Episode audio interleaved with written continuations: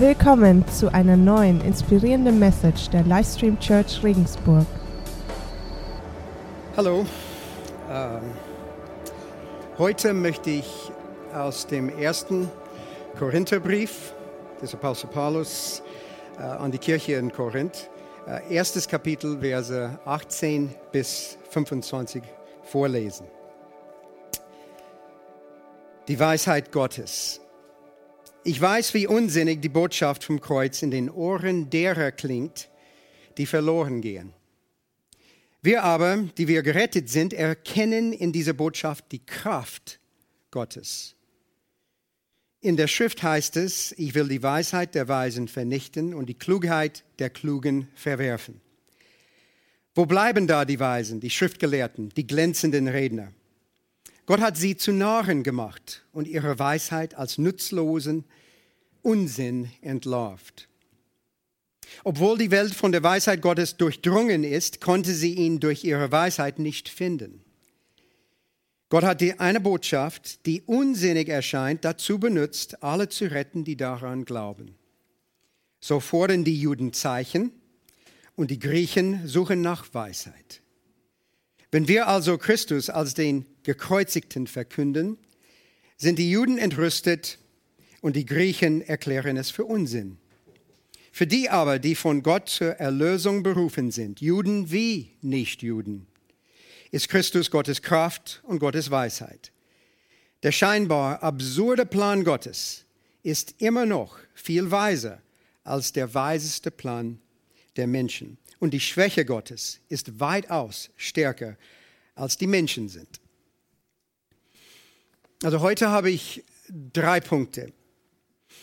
Erster Punkt ist etwas über Hoffnung im Allgemeinen und die christliche Hoffnung im Einzelnen.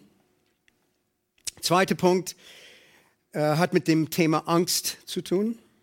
Das will ich anstreifen. Und drittens ich will etwas sagen, was die Macht und Weisheit Gottes aus den vorgelesenen Versen für uns bedeuten kann.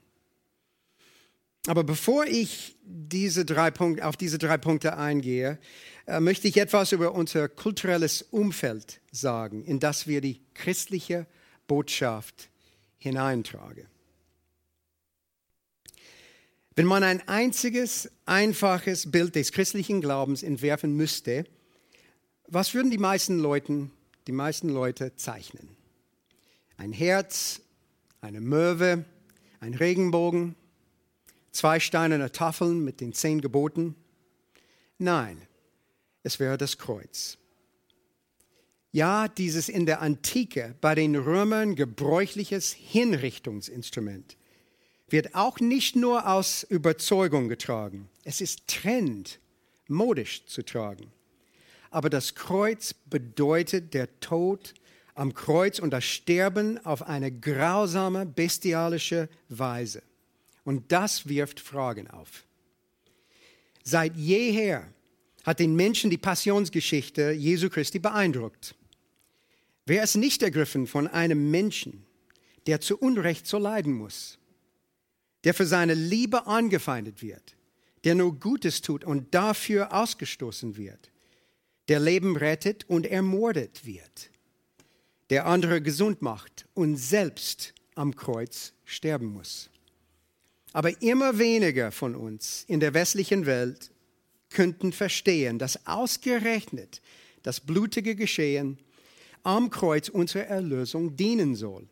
Warum gibt es keinen anderen Weg als den durch das Leiden hindurch? Warum genügt es nicht, von Jesus zu reden als einem guten Menschen?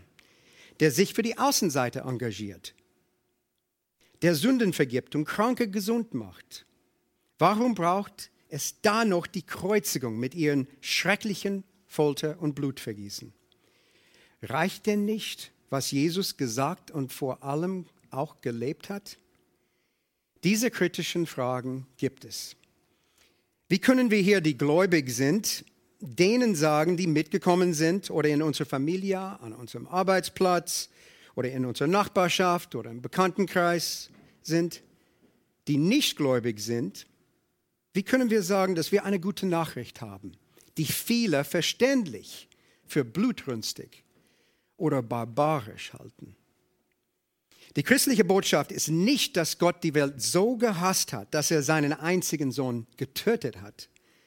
Die christliche Botschaft ist, dass Gott die Welt so geliebt hat, dass er seinen eingeborenen Sohn hingab, damit jeder, der an ihn glaubt, nicht verloren geht, sondern das ewige Leben hat. Wenn ich das Beste für euch will, wie kann ich vom Kreuz sprechen? Was ist das Beste? Gott zu kennen, Vergebung zu erfahren und Gemeinschaft mit unserem Schöpfer zu haben. Geht das überhaupt? Trotz der Tatsache, dass die christliche Botschaft zum ersten Mal seit 1500 Jahren in unserer westlichen Kultur als seltsam oder skurril empfunden wird, findet man diese Gegenkultur des Kreuzes, the counterculture of the cross, in jedem kulturellen Umfeld, im Westen und sonst rund um die Welt. Jetzt werde ich etwas an diesem ersten Sonntag nach Ostern zu dieser Gegenkultur des Kreuzes sagen. Ich will zeigen, wie viel Gott uns liebt und letztendlich, wie er am deutlichsten zeigt, wie wir seine Persönlichkeit zu verstehen haben. Erstens, Hoffnung. Ostern ist die Quelle der christlichen Hoffnungsbotschaft. Ostern bildet die Hoffnung des Lebens des Christen. Was bedeutet das? Was ist zunächst einmal Hoffnung? Es gibt zum Beispiel eine doppelte Hoffnungsaussage im apostolischen Glaubensbekenntnis. Ich glaube an der Auferstehung der Toten und das ewige Leben. Hoffnung im Allgemeinen besteht aus zwei Komponenten, Wunsch und Erwartung. Ich habe den Wunsch, einen sonnigen Samstag an einem Alpensee zu verbringen. Die Wettervorhersage sieht gut aus. Ich habe ein Auto, um dahin zu fahren oder ein Bayern-Ticket. Kurz gesagt, eine positive Erwartungshaltung, dass der Samstag in den Bergen am See das Wünschenswerte in der Zukunft eintreten wird. Hoffnung definiert ist eine zuversichtliche innerliche Ausrichtung, gepaart mit einer positiven Erwartungshaltung, dass etwas Wünschenswertes in der Zukunft eintreten wird.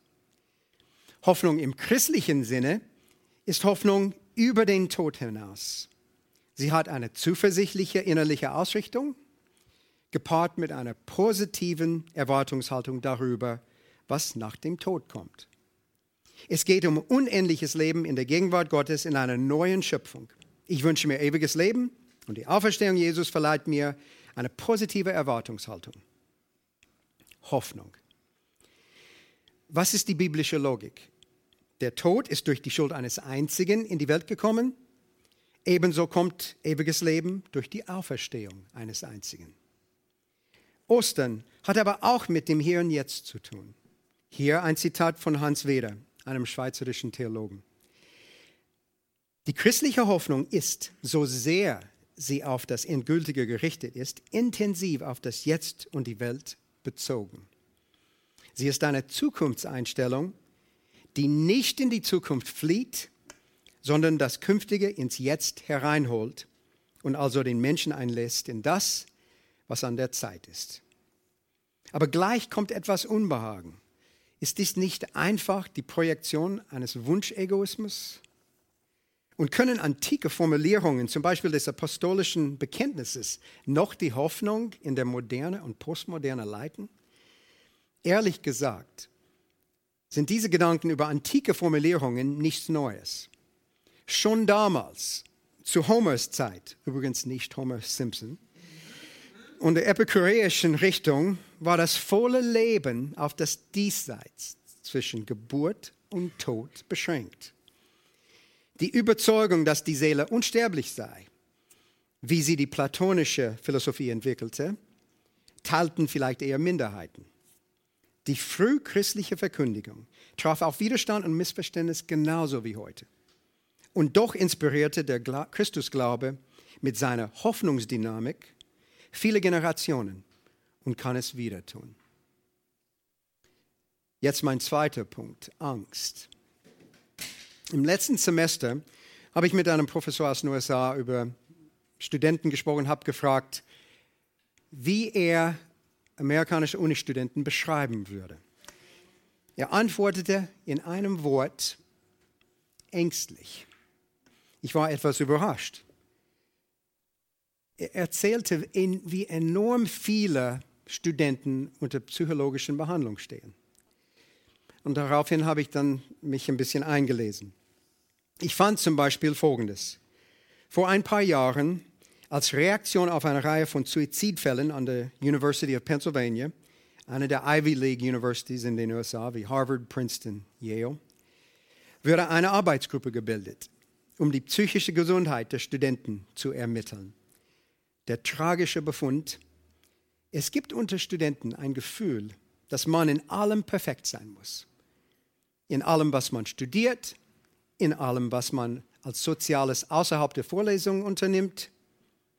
Dies führt zu enormen Stress und in Fällen zu Verzweiflung. Dies wiederum kann zu Entfremdung und einem Zustand der Angst und Depression führen.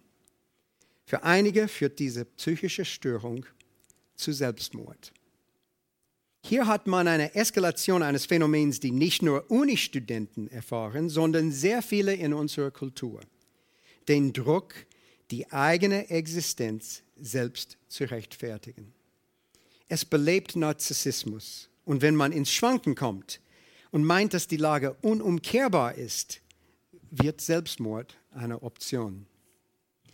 Heute befinden wir uns 500 Jahre nach der Reformation, die Luther anfing, und viele fragen, ob sie vorbei ist. Haben wir nicht die Reformationsbotschaft begriffen? Haben wir nicht das gleiche Verständnis, Erlösung allein aus Gnade durch den Glauben an Jesus Christus? Also eine Rechtfertigung unseres Lebens, die wir nicht verdienen müssen, sondern die von außen kommt? Eine fremde Gerechtigkeit, wie Luther sie beschrieb? Die kurze Antwort scheint Nein zu sein. Angst ist das Gegenteil von Hoffnung. Dass man zum Versager wird, wie eben beschrieben. Woher kommt unser heutiger Zustand? Wir befassen uns immer mehr mit den Problemen der Persön Persönlichkeitsbildung, mit der Identitätskrise, die wir in der westlichen Welt haben. Wie dachten die Menschen in der Antike über sich selbst? Und wie hat sich dies über die Jahrhunderte entwickelt? Schon im vierten Jahrhundert vor Christus hat der griechische Philosoph Platon sich Gedanken darüber gemacht, wie der Mensch sich selbst sieht. Er sah den Menschen als eine Reflexion dessen, was im Einklang ist mit dem, was um den Menschen herum ist. Heutzutage wird dieser Begriff der Identität ganz anders beschrieben oder umschrieben. Unsere Identität wird nicht gefunden, sondern sie ist selbst gewählt. Es kommt hinzu, dass es eine weit verbreitete Idee in der Kultur gibt, dass die Menschheit an sich nicht mehr Gott gewollt ist, sondern einfach eingebunden ist in den Naturablauf. Sobald man sein Gottvertrauen verliert, oder nicht mehr an die Unsterblichkeit des Universums glaubt, verlässt man sich mehr auf sich selbst. Der moderne Mensch sieht sich also als ein Wesen, der in freier Selbstbestimmung sein Dasein gestaltet. Und ein Gefühl für die Natur als Kraft geht einher mit der Idee der Natur als, wie ich es gelesen habe, ein großes Reservoir amoralischer Energie. Es erinnert mich an Folgendes. Zwei australische Matrosen kamen mit dem Schiff nach England und gingen an Land. Sie gingen nach London in einen Pub, eine Kneipe, und erfreuten sich an dem Angebot. Als sie den Pub betrunken verließen, fanden sie sich etwas wackelig auf den Beinen im dichten Londoner Nebel wieder. Sie torkelten noch vor dem Pub rum, als ein Mann auf sie zukam. Sie erkannten nicht, dass es ein hochrangiger Marineoffizier war. Sie ließen ihn näher kommen und fragten, hey, hey, hey Kumpel, hast du eine Ahnung, wo wir sind? Der britische Marineoffizier fragte beleidigt, wisst ihr, wer ich bin?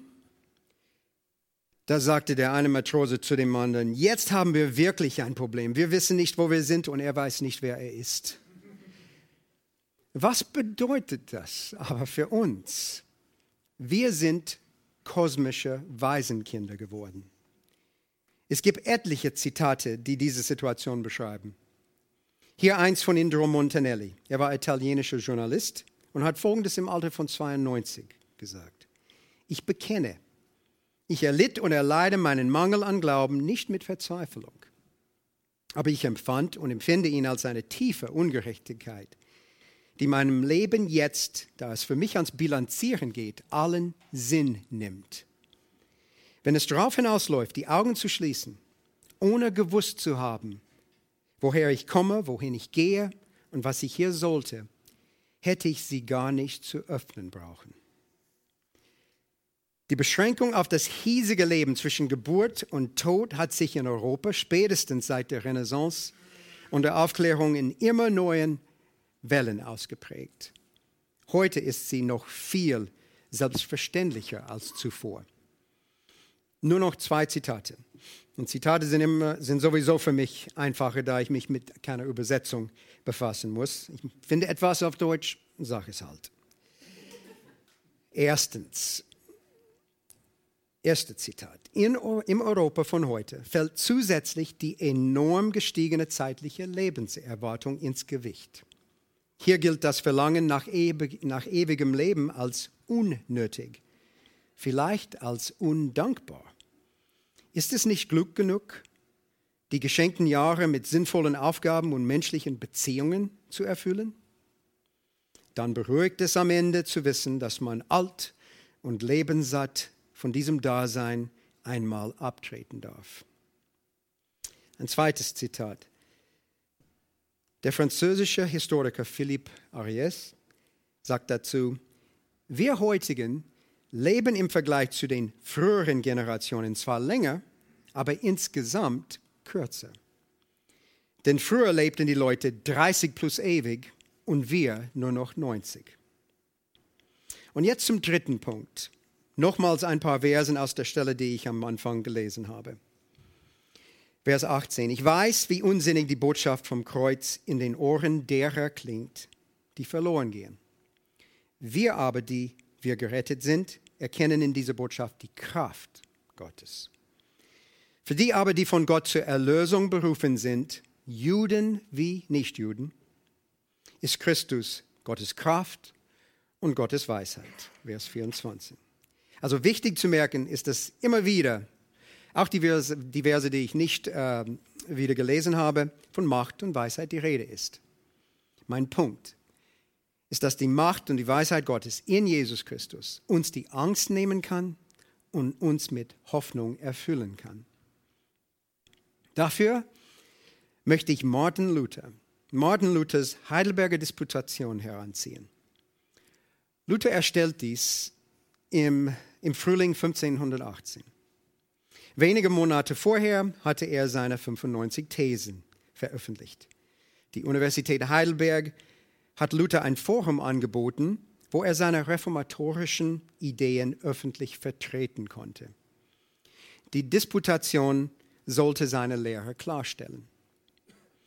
Während Luthers 95 Thesen am 31. Oktober 1517 ein medienwirksamer Paukenschlag gewesen sein mag, ohne Zweifel gab die Heidelberger Disputation den eigentlich theologischen Startschuss für die Reformation. Ich möchte Thesen 19 bis 21 vorlesen. 19. Der ist nicht wert, ein Theologe zu heißen, der Gottes unsichtbares Wesen durch das Geschaffene erkennt und erblickt. 20. Sondern nur der, der Gottes sichtbares und den Menschen zugewandtes Wesen durch Leiden und Kreuz erblickt und erkennt. Und jetzt noch 21. Der Theologe der Herrlichkeit nennt das Schlechte gut und das Gute schlecht der Theologe des Kreuzes nennt die Dinge, wie sie wirklich sind. Man nennt diese Thesen die Basis der Kreuzestheologie Luthers. Also was sagt Luther hier und wie können wir dies anwenden in unserem Leben? Erstens, Luther meint, dass wir Gott nicht nach unserem Ebenbild formen sollen. Wir müssen Gott zuhören, wenn er uns von sich erzählt, wenn er uns sagt, wer er ist. Wo macht er das? In der Bibel? In Psalm 19, ja. Da liest man, der Himmel verkündet Gottes Hoheit und Macht, die Erde bezeugt seine großen Schöpfungstaten. Aber wo hat Gott von sich am deutlichsten gesprochen? Im Hebräerbrief Kapitel 1 findet man Folgendes. In dieser letzten Zeit sprach Gott durch seinen Sohn zu uns. In dem Sohn zeigt sich die göttliche Herrlichkeit seines Vaters, denn er ist ganz und gar Gottes Ebenbild. Also Gott offenbart sich, zeigt uns, wer er ist, entscheidend durch Jesus. Und was bedeutet das? Durch Leiden und durch das Kreuz. Also wenn wir, wenn wir das Wort Macht hören, wie wir hier in den Versen haben, woran denken wir? Auf Anhieb denken wir an etwas wie ein Befugnis, äh, Verhältnisse zu bestimmen. Was Luther hier meint, ist, dass wenn wir das übliche menschliche Verständnis von Macht nehmen, dann haben wir Gott nach unserem Ebenbild gemacht. Aber wenn du wissen willst, wie Gottes Macht aussieht, schau auf das Kreuz. Schau auf das Kreuz. Kontraintuitiv, oder? Wenn wir uns umschauen, wenn wir die Lage der Welt sehen, sieht es so aus, als ob Sünde und Tod die Oberhand haben. Auch wenn es sehr viel Schönes in der Welt gibt, Liebe, Freundschaft, Schönheit, aber mit all der Auseinandersetzung, mit dem Streit, Krieg, Gier, Hass, Ressentiment, Mord, scheinen Sünde und Tod dabei zu gewinnen. Letztendlich gewinnt sowieso der Tod immer, immer. So enden wir alle, oder? Es gehört zur christlichen Erzählung, dass Gott die Welt nicht so erschaffen hat. Ursprünglich gab es keine Sünde, keine Trennung von Gott, kein Tod, keine Verwesung. Wie kann Gott das überwinden, die jetzige Situation? Die christliche Botschaft ist, dass Gott Sünde und Tod doch besiegt hat. Wo war die Macht Gottes stark genug, um die Sünde und Tod zu besiegen? Römer 1 sagt, dass an der Schöpfung die Menschen seit jeher seine ewige Macht und göttliche Majestät sehen und erfahren können. Aber ist das, wie Gott die Sünde und den Tod für den Menschen besiegt? Durch die Präsentation seiner Schöpfermacht? Nein, nein, sondern durch das Kreuz, durch Schwäche, durch Leiden. Passt nicht ein anderer Held besser zu unseren Vorstellungen, zu unseren menschlichen Vorstellungen, als ein gekreuzigter Heiland? Wie hat Gott so einen Sieg in Jesus errungen, wenn die Welt so aussieht, wie sie ist? Oskar Kuhlmann bietet eine Analogie aus dem Zweiten Weltkrieg an, die behilflich ist, diesen scheinbaren Gegensatz zu begreifen. Die Geschichte verzeichnet zum Ende des Zweiten Weltkrieges zwei wichtige Tage, D-Day und VE-Day, Victory Europe Day. Der D-Day war der 6. Juni 1944, als die Streitkräfte der Alliierten an der Küste der französischen Normandie landeten. Das war der Wendepunkt des Krieges. Als diese, Lande, als diese Landung erfolgreich abgeschlossen war, war Hitlers Schicksal besiegelt. Der Krieg war im Grunde vorbei. Doch der vollständige Sieg in Europa, wie E-Day, ereignete sich erst am 7. Mai 1945, als sich die deutschen Streitkräfte in Berlin ergaben. Diese Zeitspanne von elf Monaten wird als eine der blutigsten des Krieges in Erinnerung bleiben. Offene Feldschlachten wurden überall in Frankreich, Belgien, Deutschland geschlagen.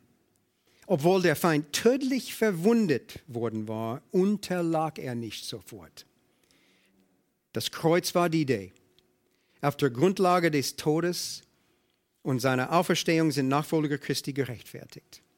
Doch der endgültige Sieg, wie Idee, wird erst in Christi Wiederkehr unmissverständlich sichtbar. Und jetzt, wenn wir das Wort Weisheit hören, woran denken wir? Auf Anhieb könnten wir an etwas denken wie klug sein, um, um Sachen zu tun, um das Leben zu bewältigen, um Resultate zu erzielen, herausfinden zu können, wie etwas funktioniert und diese Sache erledigen. Aber wo ist Gottes Weisheit am deutlichsten zu sehen? Was steht in der Stelle, die ich aus der Bibel gelesen habe? Am Kreuz. Entscheidend durch Leiden und durch das Kreuz. Am Kreuz zeigt Jesus, dass er die liebt, die unliebsam sind, die es nicht wert sind und die auf keinen Fall es verdienen. Und seine Weisheit wird gezeigt, indem er sich an deine, an meine, an unsere Stelle setzt. Nach dem weltlichen Verständnis von Weisheit ist dies absolut verrückt, absurd. Warum? Ja, weil normalerweise widmet man sich den Machern. Man läuft ihnen hinterher oder mit ihnen und bleibt in ihrem Sog. Sie können uns helfen, Karriertüren zu öffnen und uns helfen, erfolgreich zu werden. Man hängt nicht ab wie Jesus mit den Schwachen. Wir denken, man soll aufklettern zu den Starken und nicht hinunterklettern zu den Schwachen. Man hängt nicht ab mit den Schwachen, um erfolgreich und weise zu werden, aber mit solchen hat Jesus sich abgegeben. Schlicht und ergreifend ist das, was Jesus gemacht hat. Mein Pastor in äh, New York City, Timothy Keller, hat Folgendes dazu gesagt. Wenn du zu beschäftigt bist, die Karriereleiter hochzuklettern und dir keine Zeit nimmst, herunterzuklettern und auf dem Boden mit deinen Kindern zu spielen, in 30 Jahren wirst du es bereuen, dass du nicht mit den Schwachen Zeit verbracht hast. Die Logik des Kreuzes ist eventuell letztendlich nicht so dumm, oder? Also Jesus Christus ist Gottes Kraft und Gottes Weisheit. Und jetzt zum Schluss zu kommen. Vor einigen Wochen hat Stefan, Stefan Gürtner gepredigt und hat geschwärmt vor der Freude im Leben, die wir in Christus genießen und was es bedeutet, Gott im, mit Gott ein Leben zu führen. Man könnte es so verstehen, als ob es nur eine große Party wäre. Aber dann, um nicht den falschen Eindruck zu erwecken, hat er Folgendes gesagt. Und dann trifft dich das wahre Leben. Oder wie Luther schrieb, der Theologe des Kreuzes nennt die Dinge, wie sie wirklich sind. Stefan, mit deiner Aussage bist du in guter Gesellschaft. Das Kreuz ist auch nicht nur der Weg, dass Gott Menschen rettet, sondern auch eine Offenbarung, wie er auch mit mir umgeht, wie er mit seinen Nachfolgern umgeht. Es gibt viele biblische Belege dafür. Dies ist aber keine einfache Lehre. Es kann irritierend sein. Ja, ich kann es annehmen, dass Jesus für mich gestorben ist, dass er dabei viel gelitten hat. Und gelitten hat er. Ich habe in den letzten Tagen einige Ausschnitte aus dem Film Die Passion Christi mir angeschaut und hatte wieder vor Augen, was eine Kreuzigung durch die Römer bedeutete. Wenn Gott mich liebt, wenn er mein Vater ist, soll er doch für mich sorgen. Er kann nicht zulassen, dass schlimme Sachen mir passieren, oder? Man würde denken, ich sollte mich nicht schwach und hilflos fühlen, als ob ich nicht die Weisheit habe, mich aus einer schwierigen, komplexen Situation zu befreien. Ich sollte in meinem Leben nicht so ringen müssen. Aber nach der Sicht Luthers wäre die Lehre folgendes. Siehst du nicht, dass der ultimative Sieg von Gut über Böse ist, dass jetzt Gott das Böse zum Guten wendet? Nicht dass das Böse vorbei ist? Römer 8. Das eine aber wissen wir, wer Gott liebt, dem dient alles, was geschieht, zum Guten. Dies gilt für alle, die Gott nach seinem Plan und Willen zum neuen Leben erwählt hat. Paulus meint nicht, dass alles gut ist, aber dass alles zum Guten gewendet wird für die, die Gott erwählt hat, für die ihm zugehörenden Menschen. Aber dies ist nicht immer sichtbar. Also wieder Luther. Der ist nicht wert, ein Theologe zu heißen, der Gottes unsichtbares Wesen durch das Geschaffene erkennt und erblickt. Wenn die Auferstehung Jesu passiert ist, dann ist es nicht, was Jesus als Lehrer gesagt hat, was allein wichtig ist. Was sogar alles überschattet, ist, was er getan hat. Das wird dein Leben umwälzen. Jesus ist nicht einfach ein weiterer Religionsstifter, der sagt, hier, hier ist der Weg zu Gott. Alle anderen Religionen sagen, hier, hier ist, was du tun sollst, um dich selbst zu retten. Er sagt, Jesus sagt, er ist Gott und ist gekommen, um dich zu finden. Jesus sagt, ich bin da, um, um zu tun, was dich rettet. Ich habe das Leben geführt, das du hätte führen müssen und an deine Stelle deinen verdienten Tod auf mich genommen. Wenn es diesen Gott gibt, der uns erschaffen hat, dann können die tiefsten Kammern deiner Seele mit nichts anderem als ihm selber gefüllt werden.